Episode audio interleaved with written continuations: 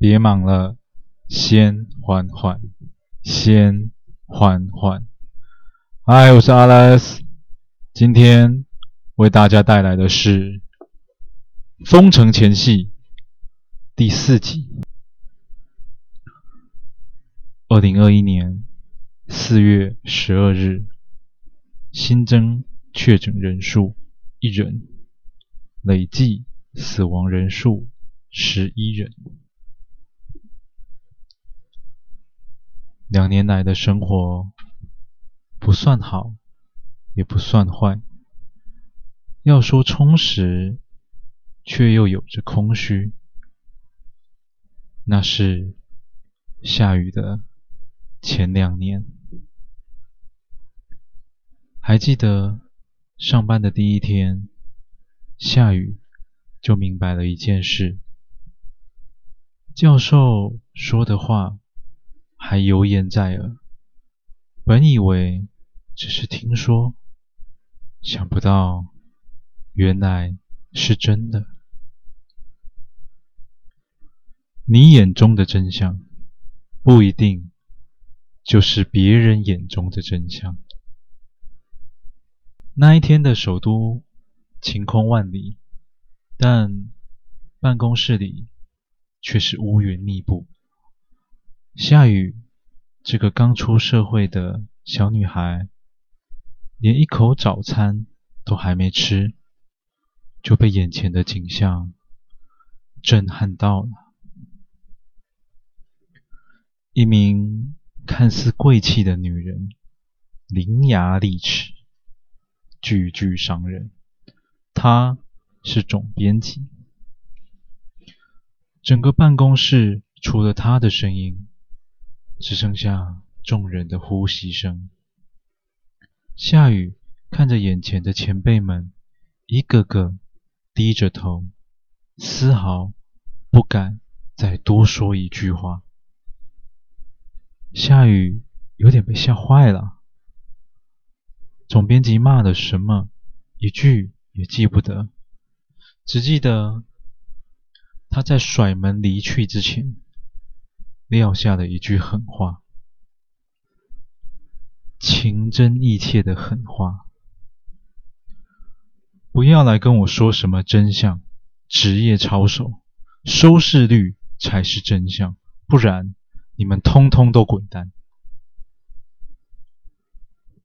夏雨看着他离去的身影，悠悠地从包里拿出三明治，咬了一小口，心想：“哇，好帅哦！”自小鬼灵精怪又冰雪聪明的他，脑中马上就明白了眼前的道理。满足人们的好奇心才是真相。如今，大多数人看电视、看新闻，有的是看国家大事，有的是看金融市场，但更多的是满足自己的好奇心。一则新闻的生命能有多长？一天还是半天？只要退烧了，那就是。Yesterday's news，如何才能满足观众的好奇心呢？很简单啊，挑起他们的求知欲。名人、艺人，他们的隐私，字里行间不用引经据典，更不需要辞藻华丽，只要耸动、狗血，吸住人们的眼球，然后。再形成一个滚雪球效应。夏雨的脑中飞速地组建起这套系统。这时，他想起爷爷常讲的一句话：“要做，就做到最好的自己。”于是，一名女狗仔诞生了。两年来，她不问对错。只衡量得失，曾经得罪过人，也受到主管的肯定。但夜深人静时，他时常看着电脑萤幕上的稿子，又看看窗外的城市。那句话时常在他的心中萦绕着：什么是真相？这样的生活，直到一通电话的到来，有了改变。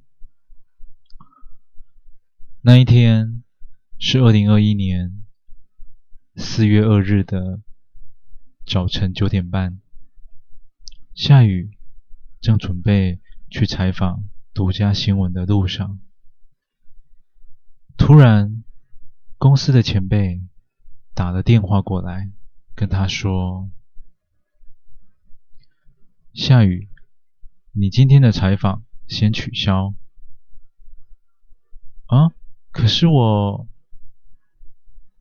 夏雨还来不及问上一句为什么，就听见电话的另一头传来了总编辑的声音：“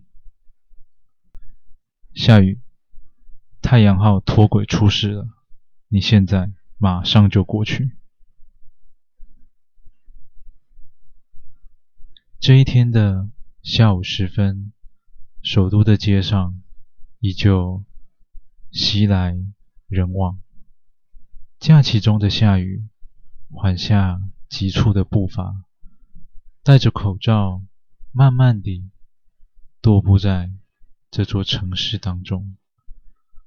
他来到一面大型的电视墙下，抬起头看着公司里的女主播。哇，珠光宝气，光鲜亮丽。